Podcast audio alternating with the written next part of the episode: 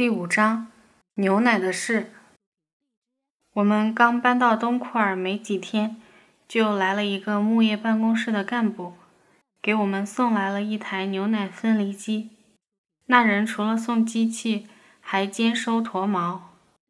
既当干部又做生意，因此这人很能说几句汉话。没等我问，就主动向我介绍这台机器的功用。主要用来生产干老鼠。我愣了一下，干老鼠？对，干老鼠。我便闭了嘴。不过很快就明白了，他说的是干酪素。这台机器只卖一百块钱。开始非常纳闷，如此沉重精密的铁家伙，买废铁也不止一百块吧？后来才知道，其中还有政府的补助，这是政府为了提高牧民收入而推广的一项政策，让牧民以最高效率把牛奶制成干酪素，然后再组织收购。这种福利性质的机器，一个牧业队只有三个名额，而我们所在的牧业队有两百多户人家呢，却分到了我家头上，运气真好。不过话又说回来，现在谁家没有分离机呢？谁还像我家这样，还在用双手在茶吧袋里捶黄油？捶酸奶是非常累人的事，一捶就是好几个钟头，而且得一鼓作气的捶，中途一停就前功尽弃。我捶过一次，快背过气儿去了，而妈妈捶了一辈子。似乎生命中所有的耐心和坚持，都是从中磨砺而出的。总之，有了牛奶分离机，算是告别了一项沉重的体力劳动。开始我还蛮高兴的，没想到从此后，摇分离机的活就全摊在了自己头上。谁叫我最闲？于是每天至少有两个小时不得停歇，摇得我虎背熊腰。肱二头肌都鼓出来了。自从搬进夏牧场，我的嘴唇再也不曾开裂过。不仅如此，也再没见过一坨干牛粪了。在吉尔阿特，揪起袜子弹一下，就腾起一股厚厚的尘土。在东库尔，就从来不会发生这种事。总之，山里湿润极了，满目新鲜多汁的青草。啃了大半年干草的牛羊们，如一头闯进了天堂般幸福，一个个只顾低头啃食，越走越远。若不是惦记着自己的孩子，简直都不想回家了。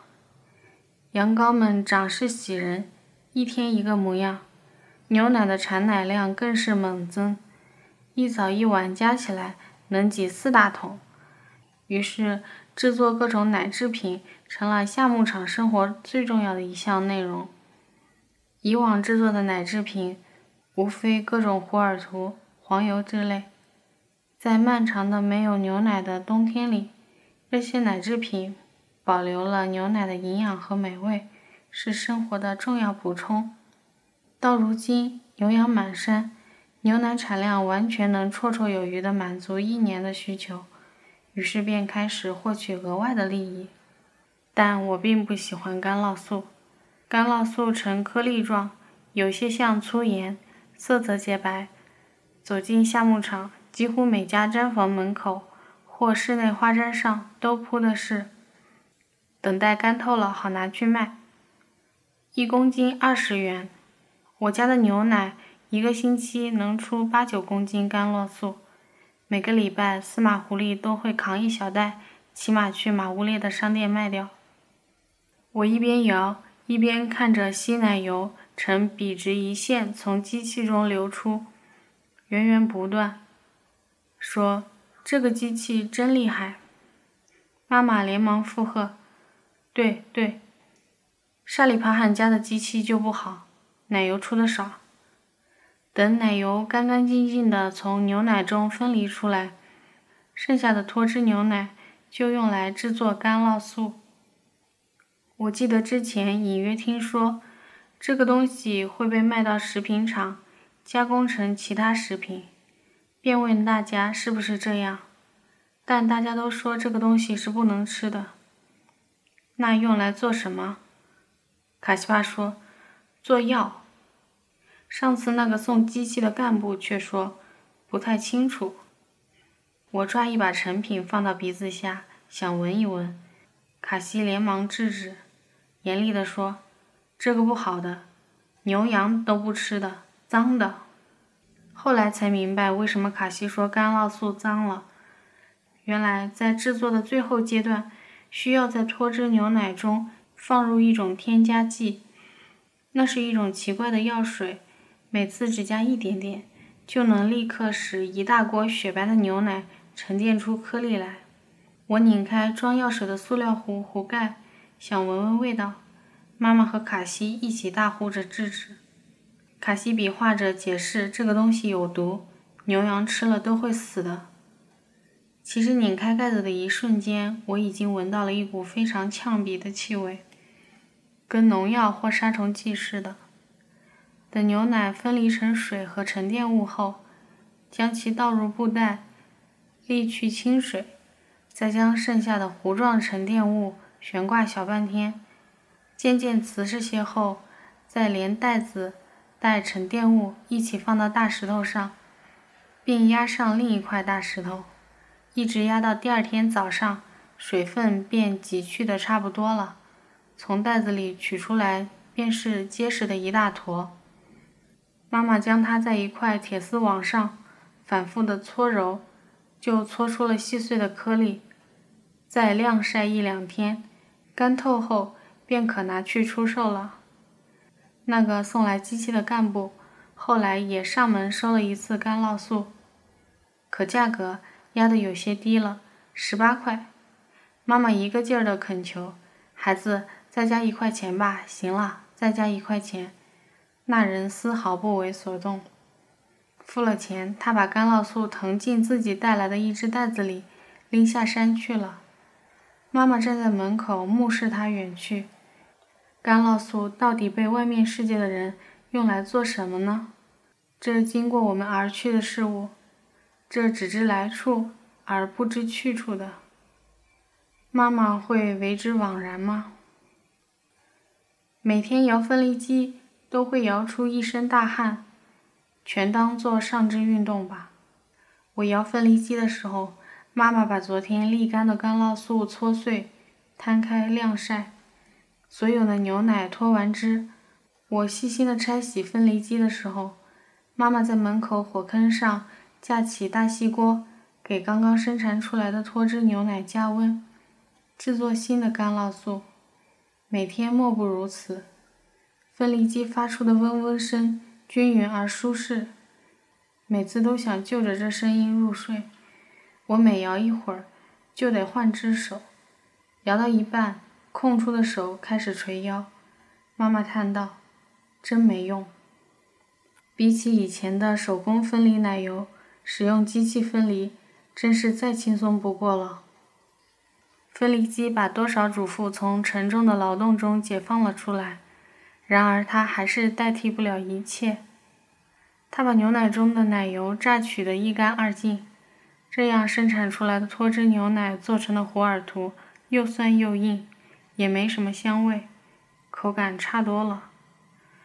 我们制作自己食用的干酪时，仍以手工脱脂。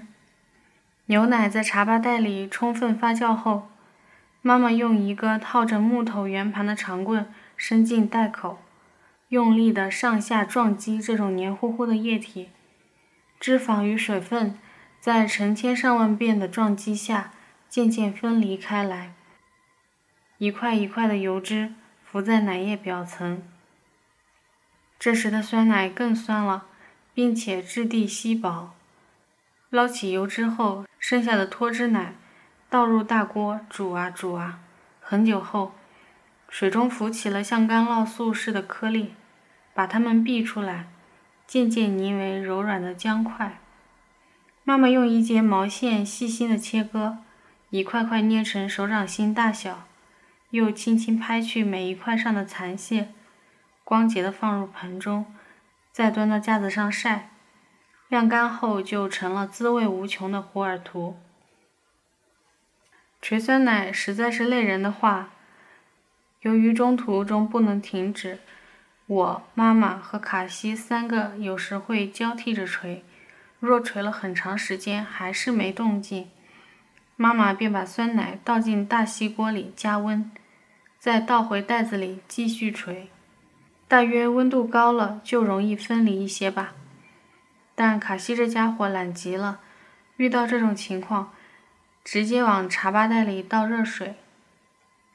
而且这家伙极没耐心，捶半天看不出油，便嘱咐我接替着捶。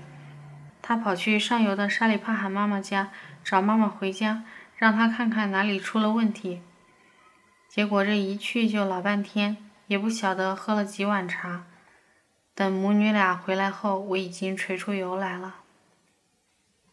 在制作奶酪的过程，这家伙从头吃到尾。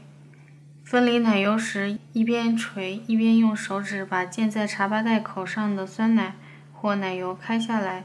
吮掉，等脱完汁，煮出奶酪浆时，又用锡勺在沸腾的浆液上漂过，然后舔吃勺底沾着的油脂，逼出糊状物后，又用暖瓶盖子掀成半盖子糊糊喝起来，还用野葱蘸着这种糊糊吃，直到奶酪糊立成了固体，开始晾晒了，还一边晾一边把粉屑扫入手心。倒进嘴里，看得连我也想吃了。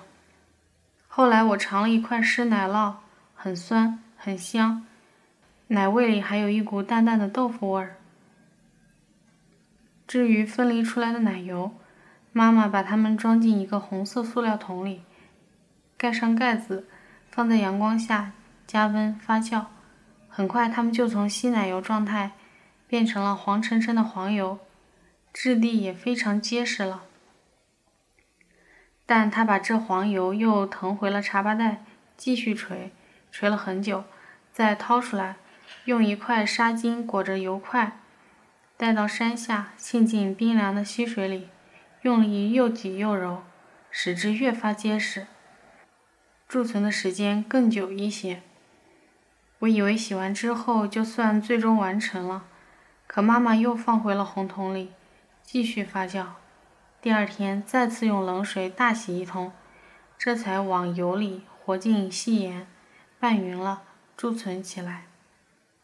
用来贮存黄油的是一只干羊肚，一直没搞清是羊肚还是牛肠，暂且称之为羊肚吧，因为妈妈就这么介绍的。那东西跟塑料袋似的，透明的，且又薄又脆。这是在冬牧场上就准备好的，一直折叠着压在箱底，又干又脆。用之前，妈妈把它泡进水里，化开后就变得柔软而有韧性。再用小刀割去上面残余的脂肪，这才将黄油一块一块塞进去。塞满黄油的羊肚，又粗又胖，还拐了一道弯，呈 U 形。安静地置放在银色的大屉锅锅盖里，看上去饱满又美好。再过一段时间，它会凝固得更硬。食用时，就用小刀连皮带油一块一块切割下来，吃多少切多少。城市里卖的黄油也都是这样的。做这些事时，看我观察的那么入迷。妈妈也会和我东拉西扯几句，问我平时在家里吃不吃黄油，还问我城里的胡尔图和黄油贵不贵。当然贵了，而且还很不好吃。奶疙瘩显然是机器做出的，又硬又酸。黄油呢，颜色非常漂亮，可味道很古怪，有人说掺了牛油。大约长时间单调的捶打工作实在很乏味。那时妈妈也会对我说许多事情，不管我是否听得懂。有一次，他说起了北面强鹏家的小姑娘苏呼拉，说她有四个男朋友，说她刚进牧场没几天就又走了，因为线上有人打电话找她。真厉害，跑到东库尔都能找得到。还说大家都看到苏呼拉在脱衣上哭了。我问为什么哭，他说不知道。手里的木锤平静地继续捶打着满带秘密的浆液，苏呼拉最最隐秘的悲伤似乎也潜进了茶吧袋里。妈妈是在谴责苏呼拉，但她的心里怕是也有迷惑，也有叹息吧。我们讨论苏呼拉的时候，卡西坐在门口的木桩上梳头发、戴耳环，旁边是正在晾晒的胡尔图。白得像雪一样。牧场的繁华不只是青草，还有牛奶呢，还有青春。